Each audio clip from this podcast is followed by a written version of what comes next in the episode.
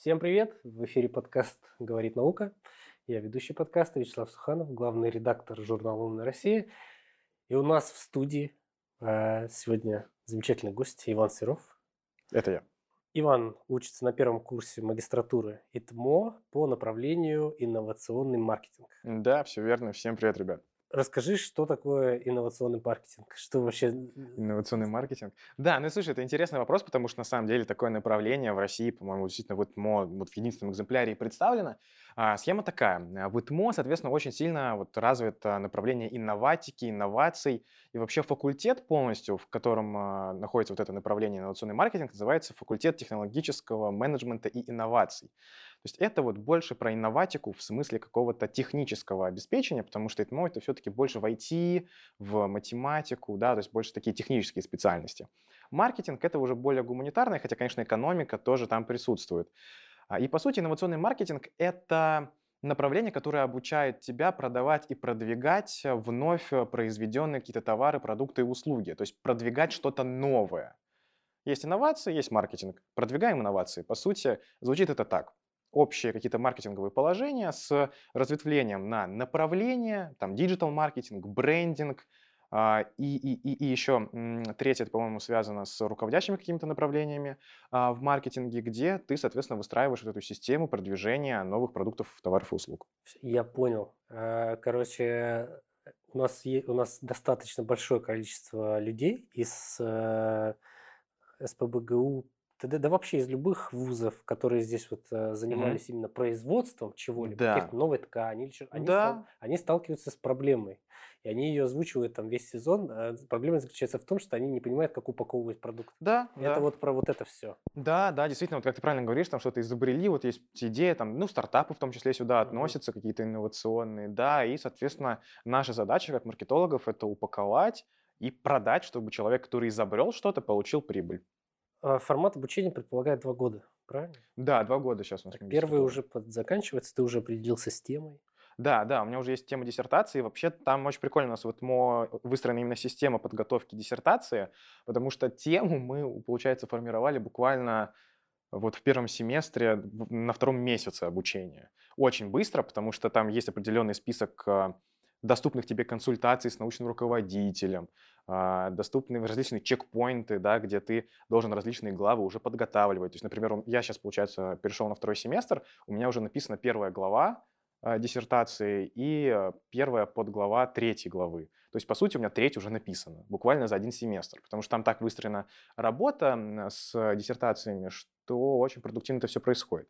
Вот эти чекпоинты, это какая-то типа приложение, онлайн-платформа, где вот ты это все видишь? Или это просто там mm. староста тебе звонит по старинке и говорит, Нет, так, нет, так, у нас очень вовлечены научные руководители в деятельность, то есть у нас есть отдельные чаты там в Телеграме, ВКонтакте с научными руководителями, где они просто ну, пишут определенные дедлайны на весь месяц, что когда должно быть готово, когда мы созваниваемся, когда что решаем, а, и для того, чтобы можно было заранее получить какие-то правки, их внести, и там вот в нужное время, когда нужно сдавать уже, у тебя все было подготовлено.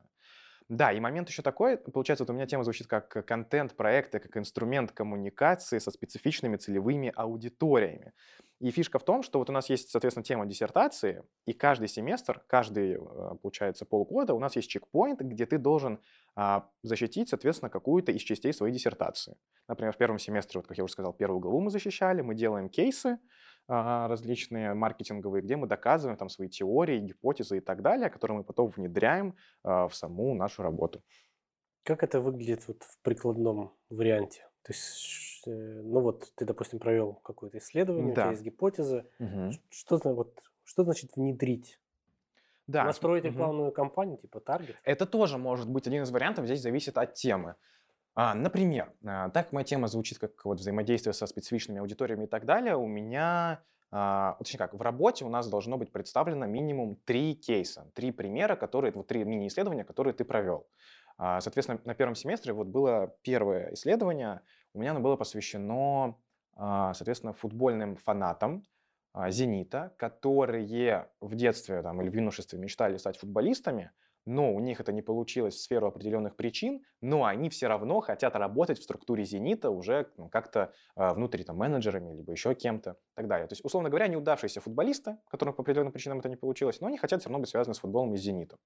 Да, и у нас, э, соответственно, есть контент-проект в молодежном пространстве просто, где я работаю, который называется Future People, профессии будущего, где мы специально приглашали сотрудников «Зенита», СММ-директора «Зенита» и руководителя а, отдела производства подготовки матчей, где они рассказывали, как попасть там в «Зенит» и так далее, и так далее. То есть, условно говоря, мы подогнали наш контент-проект под специфичную целевую аудиторию. И это как раз есть бренд-коммуникация, где «Зенит» посредством платформ общался с теми, кто хочет попасть к ним на работу. И в итоге мы, соответственно, представ... ну, получается, не мы, а я, как автор э, работы, представлял статистику там, просмотров, сколько было вовлеченности, сколько людей там перешли и подали резюме в «Зенит», после просмотров и так далее. Даже такая статистика есть. Да, потому что мы прикрепляли, соответственно, вместе с «Зенитом» просто ссылки на вакансии, которые у них есть, и смотрели, кто-то откликался, не откликался после просмотра видео или, или нет. И как там? Хороший отклик? Ну, нет, на самом деле, я думаю, просто либо многие боятся, потому что не верят в себя, боятся откликаться, например. Но там есть определенные показатели. Если там среднее количество просмотров у нас под видосами было 26-27 тысяч а, ВКонтакте, то вот откликов было там, ну, порядка 10-15, например. Ну, тоже какой-то показатель, но основная цель именно вот этого кейса, э, как ты его должен защитить. То есть у меня, соответственно, была гипотеза какая, что у «Зенита» нету общения вообще с болельщиками, по сути, кроме как там каких-то постов в социальных сетях, и мы хотели показать, что «Зенит» может сделать формат, где рассказывает о внутреннекомандном устройстве не только про футболистов, но и про реальных людей, которые в «Зените» еще работают. Там очень много должностей, которые вообще к футболу никак не относятся. И так они могли бы налаживать вот эту лояльность с болельщиками, которые потенциально понимали, что окей, если футболистом не стал, я все равно могу попасть в команду. То есть э, в бренд, типа принять участие. Да, да, да, стать частью бренда. И, по сути, вот задача маркетинга это ведь не только там сделать так, чтобы товар купили. Это еще очень важная репутационная работа. Да, там есть вот этот репутационный менеджмент имидж-менеджмент тоже в том числе. И вот здесь просто была цель показать, что «Зенит» — это тоже живой организм, где люди также спокойно ну, разговаривают. Это, да, это топ-клуб, но ты спокойно можешь в него попасть, потому что там а, участники вот нашего контент-проекта рассказывали о том, что они закончили институт метеоро... метеорологии, а теперь э, он, получается, занимается тем, что организовывает все матчи «Зенита» на «Газпром-арене». Ну, то есть Хотя казалось бы. Да? Хотя казалось бы. Да, то есть это к тому, что все возможно, неважно, на какой ты специальности учишься, ты можешь попасть в «Зенит», даже если там, у тебя не получилось стать футболистом. Но это все сейчас так или иначе называется tone of voice, да? По вот сути, это. да, tone of voice, да, то есть твое а, представление, твой образ в интернете, а, который характеризует а, компанию, бренд, неважно, некоммерческую организацию, да кого угодно. А, и вот с маркетинговой точки зрения, да, здесь была задача именно подсветить то, что Артенит живой организм, и он находится на связи, на обычной связи с а, людьми, которые клуб поддерживают. Кто вам преподает дисциплины? О, это очень хороший вопрос на самом деле, а, потому что это моя любимая часть, наверное, обучения в ИТМО. Там настолько разношерстный преподавательский состав, что ты иногда просто не понимаешь, как бы... Иногда стоит вопрос, как этот человек уже может преподавать. Не в смысле того, что он не специалист, а в смысле того, что он молодой специалист. То есть вот это очень важно. Например, а, в качестве преподавателей у нас есть, ну, понятно, там профессор, профессора, профессоры, как вот правильно сказать, поправьте, да, соответственно, тоже доценты и так далее, прям каноничные такие теоретики, но очень много практиков. Например, у нас, э, возможно, кто-то знает о кофейне «Слой», может быть, слышали, еще в самокате э, их э, продукция тоже представлена. Это булочная. Очень популярная сейчас трендовая такая модная молодежная булочная. Да, то есть там у нас директор там по маркетингу вот этих кофеин различных петербургских выступают. А у нас выступают э, практики, которые ведут э, соцсети различным известным крупным брендам, у которых свои digital -агентства в том числе. То есть очень такие практикоориентированные преподаватели, которые на самом деле не намного нас старше. То есть вообще, если взять средний возраст по преподавателям, ну, может быть, там лет будет это... Ну, вот есть, понятно, кому ближе к 60, а есть кому до 30. И вот между этим, этими показателями преподаватели у нас и находятся. Очень много выпускников ИТМО того же самого преподают. А, это интересный кейс, потому что внутри ИТМО а, есть клуб «Маркеториум», который вот так, получается, консолидирует все кадровые моменты выпускников. То есть, по сути, выпускник или даже вот когда ты учишься в магистратуре, ты можешь вступить в клуб Маркеториум. Это, по сути, внутреннее digital -агентство ИТМО, а, и ты можешь там делать различные исследования. Тебе туда, а, если ты член этого клуба, тебе могут приходить заказы от бизнеса, а, где ты можешь выполнять различные там маркетинговые задачи, получать за это деньги в том числе. Ну, то есть там команда разных специалистов сидит, Да. и, грубо говоря, им спускают задачу. Да, да, говорят, да. так, ребята, решите нам, и распределяют там условно Да, доли. да, и да, да. То есть, по сути, ты как бы и учишься, но в то же время ты можешь вступить вот в клуб маркеториум, а, и там, понятно, есть не только... м, То есть, в основном, конечно, маркетинг, но там есть определенные клубы, они у нас называются. Да, клуб там диджитал-маркетинга, брендинга и того-то, и того-то. И вот если там что-то для брендинга нужно сделать, обращаются к ребятам с клубом маркеториум по брендингу, и бам, соответственно, ты выполняешь задачу, получаешь за это деньги. Вот очень много преподавателей, которые когда-то закон- окончили ИТМО, допустим, они остались в маркеториуме там работать, например, нарабатывали опыт э, работы с различными компаниями, и в итоге теперь они передают его тем, кто сейчас учится на магистратуре. То есть такой бесконечный цикл. Да, да, это вечный двигатель на самом деле, потому что и так еще процесс обучения выстраивается проще, потому что ты общаешься, по сути, ну, с людьми, которые там лет на 5 тебя старше. То есть магистратура это обычно, вот если после бакалавра брать, там 22-23 года. Ну, преподавателям там 27, например, 28. И ты вообще не замечаешь вот этой разницы. Вы спокойно там даже на «ты» общаетесь. Э, Понятно, что есть определенные там рамки, но в том числе просто можешь больше вопросов задавать, на понятном языке с тобой говорят. И самое главное, что эти знания актуальны.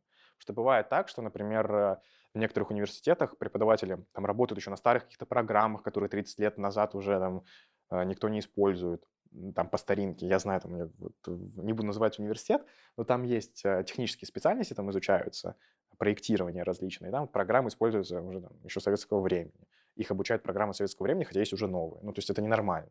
Не, не актуализированная информация. Вдруг это как-то связано с запретом на новый софт. Да нет, там же одно дело, если бы это было там из-за там последнего года, а это там, ну, еще на бакалавре там сколько, 6 лет назад было, 5, 5 лет назад. У чело- человеку обучали программу 90-х годов. Зачем?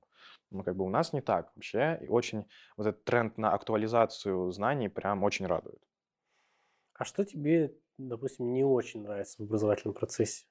Хм, здесь, наверное, ну вот есть такой минус у ИТМО, потому что это, во-первых, очень технологичный университет, но очень странно иногда, когда тебе в Excel расписание скидывают. Вот здесь есть противоречие. Ну, я объясню, почему так происходит. В ИТМО, соответственно, очень размытое понятие факультетов и направлений, потому что есть общеуниверситетские дисциплины, которые в том числе входят в программу вообще каждого студента. И есть э, специфичные, которые относятся к твоему направлению. Например, да, у меня вот это инновационный маркетинг. И все общеуниверситетские дисциплины, они есть в приложении на сайте, конечно. Все, там что это все общеуниверситетское, оно за раз составляется и класс. А то, что касается инновационного маркетинга, у нас это отдельная таблица с расписанием. Но это обусловлено тем, чтобы переносить быстрее лекции. А, Потому что там спрашивают, вам удобно в этот день или неудобно, какое количество будет людей. И вносить изменения в Google таблицу намного проще, чем в софт приложение. Потому что в таблице может сам преподаватель все поменять, даты и маякнуть. Ребята, в таблице поменяло время, посмотрите.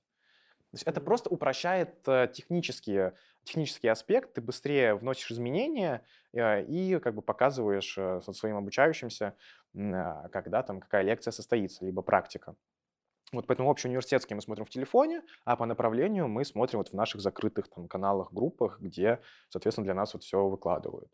Ну, Мгм. тоже, как бы, с одной стороны, это Это такой индивидуальный подход да, это, с получается. одной стороны, индивидуальный подход, что круто, но с другой стороны, это не очень удобно, потому что там ты должен в телефоне посмотреть, там ты должен таблицу открыть. Иногда, конечно, ну, удобнее, когда все в одном месте. Ну, но это лучше, чем приходить и смотреть на расписание, которое где-то висит. сто процентов, конечно.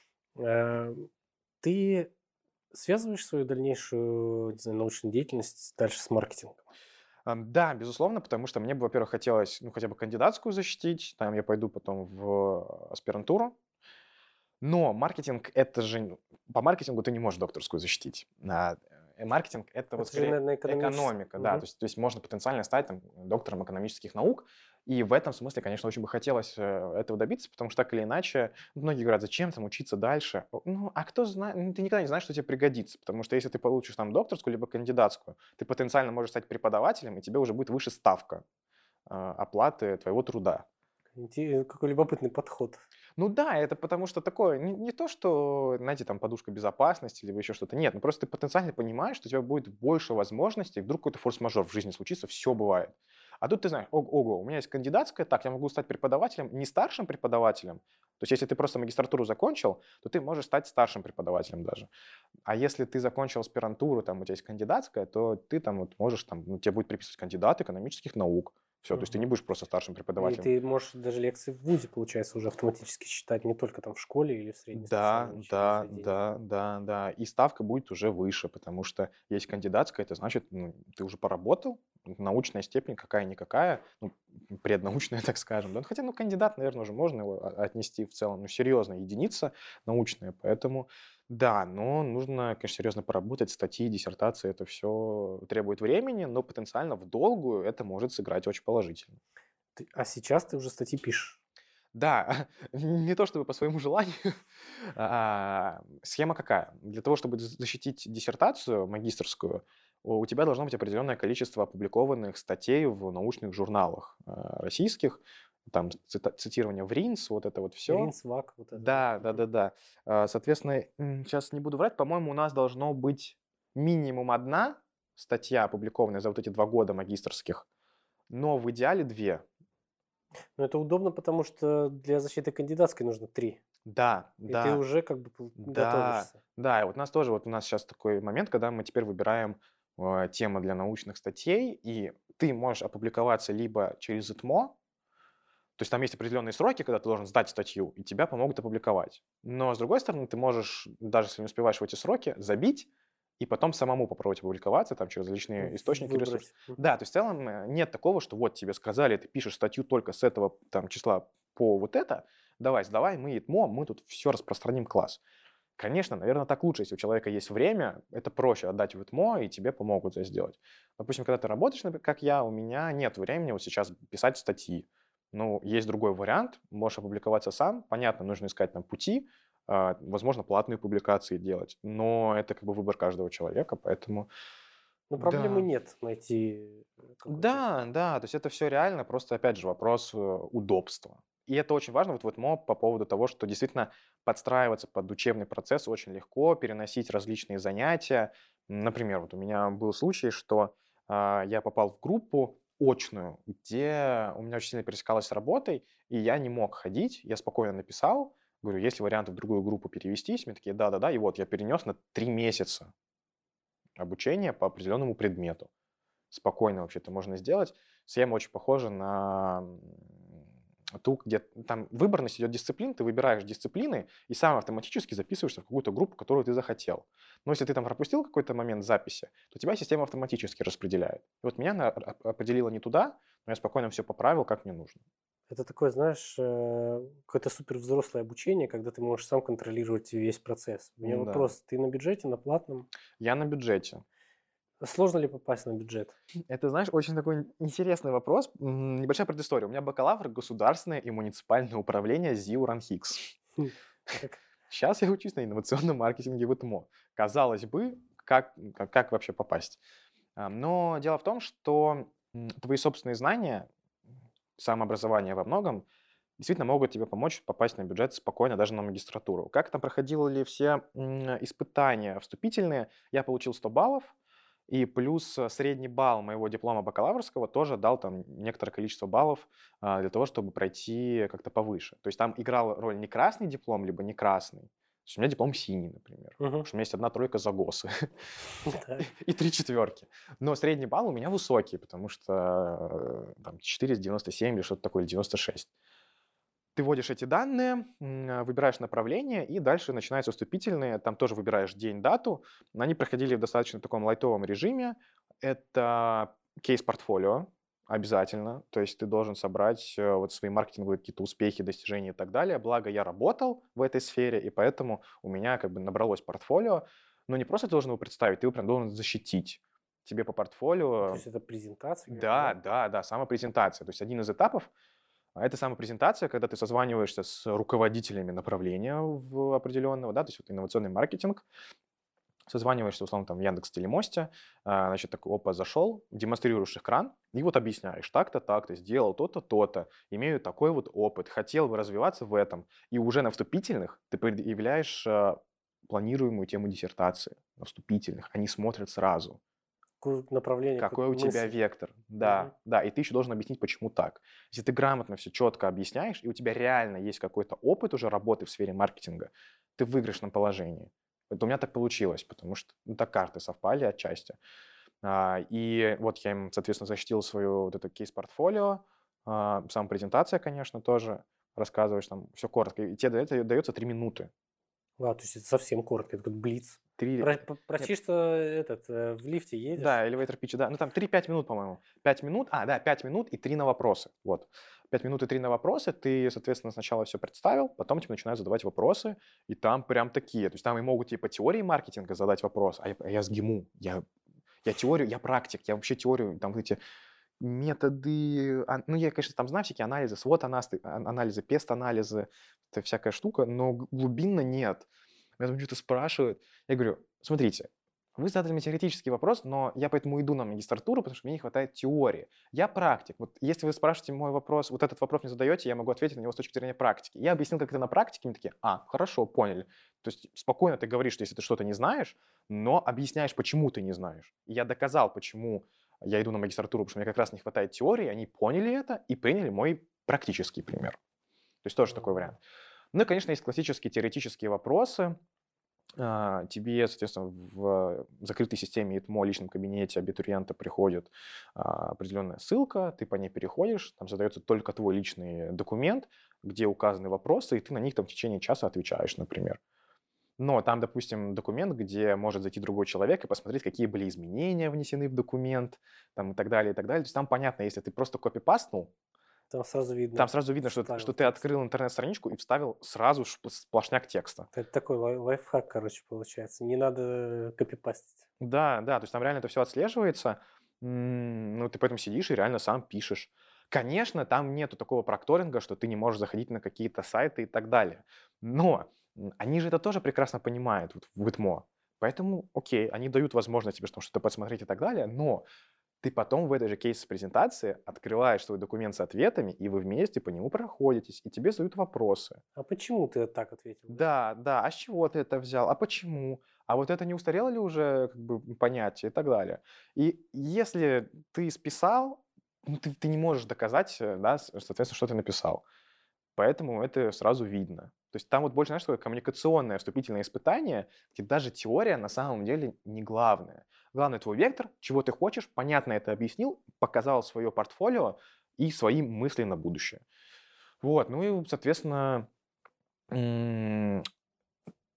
вопросы, а, интервью и, и, и- тестов там, по-моему, не было. То есть там вот больше были вопросы, которые с открытым ответом а, для того, чтобы лучше понимать, в общем, направление мысли человека. Каким ты видишь современного ученого? Это хороший вопрос, потому что а, очень хочется разбивать стереотипы о том, что ученые это нудные ботаники, обязательно в очках, которые сидят только там в библиотеках, читают книжки, либо с ноутбуками ходят и вот статьи в РИНС там публикуют и так далее, и так далее. А, на самом деле, мне кажется, что современный ученый а, это человек, который умеет отдыхать и веселиться в первую очередь, потому что научная деятельность, на мой взгляд, она не может быть без э, перезагрузки. То есть я, я не приверженец того подхода, что вот нужно там неделю сидеть над статьей каждый день и так далее. Мне кажется, современные ученые тоже это понимают, и они намного больше интегрированы в общество. Потому что мне кажется, что принято считать ученые обособленные такие ребята, которые вот ходят своей тусовкой с, учеными теми же самыми, да, и вместе... Каст. Да, да, и вместе они там что-то изучают и так далее. На мой взгляд, современный ученый – это человек, который может коммуницировать со всеми людьми по всем темам.